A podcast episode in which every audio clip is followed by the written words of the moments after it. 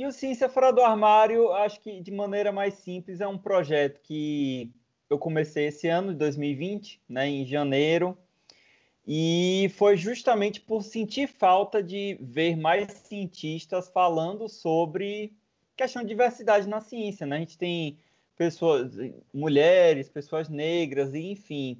Só que eu não via ninguém falar sobre as questões LGBTs na ciência, porque a, a, a coisa principal surgiu quando, ano passado, 2019, saiu um artigo na Science, se eu não estou enganado, que era justamente elucidando essas questões genéticas é, relacionadas ao, comportamento homossexual, né? O, então, de, de maneira é, é, no popular, como o pessoal estava falando, né? A busca do tal gene gay.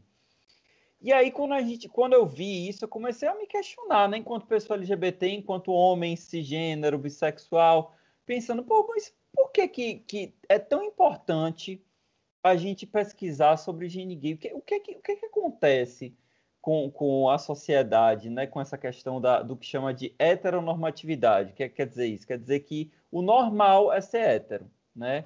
E então, aquela coisa, questionando, né, por que, que a gente tem que levar a questão da não heterossexualidade como uma pergunta de pesquisa? Porque isso aí por si só já acaba colocando a, a pessoa LGBT num lugar estranho, num lugar errado, num lugar esquisito, que é digno de, de ser estudado como se fosse ratinho de laboratório, sendo que ninguém faz artigo procurando as bases genéticas de você ser hetero, heterossexual, né? Então, é, essa, essa visão que eu já, já daí eu comecei a ver, ó, é muito LGBTfóbica. E a partir daí eu fui procurando outras coisas e aí fui começando a perceber que tinha uma falta de, de cientistas trazerem essa problemática, né? Ó, a ciência ela é muito LGBTfóbica, e aí a gente não vai discutir nunca sobre isso. E foi Exato. quando eu decidi começar a página e o canal. Exato. Provavelmente você deve ser pioneiro nessa questão. Eu, eu vejo muito, por exemplo, mulheres, mulheres negras, cientistas negros. Eu vejo muito pouco a respeito desse tema, não só no YouTube, como no Instagram, no Instagram nas redes sociais como um todo. A partir de quando você começa não é, com Ciência Fora do Armário, e como é que você vem desenvolvendo esse trabalho desde que você começou a, os seus vídeos? então, o Ciência Fora do Armário sou eu, né?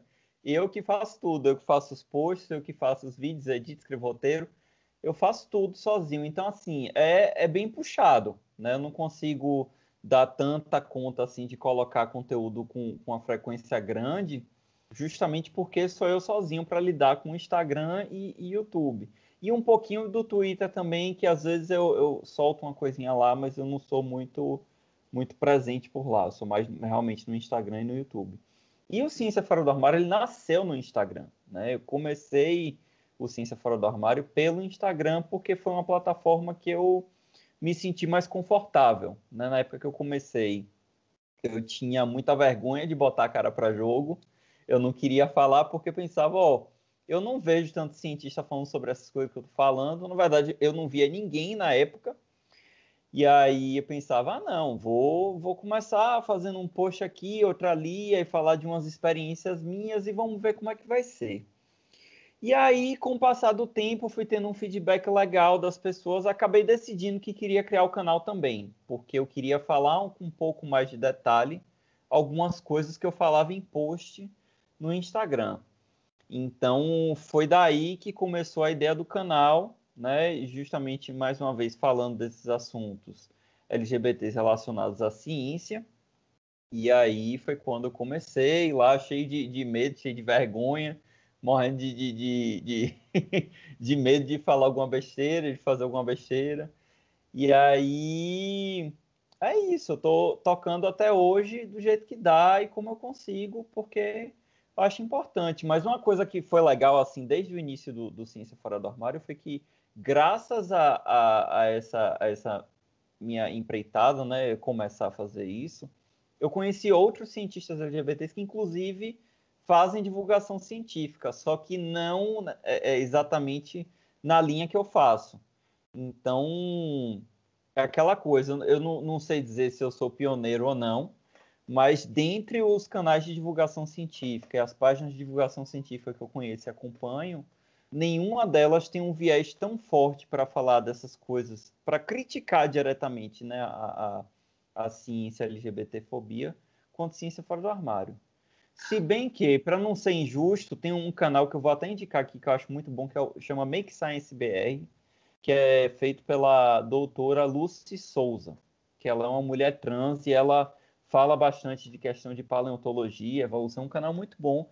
E ela fala também de questões LGBTs na ciência.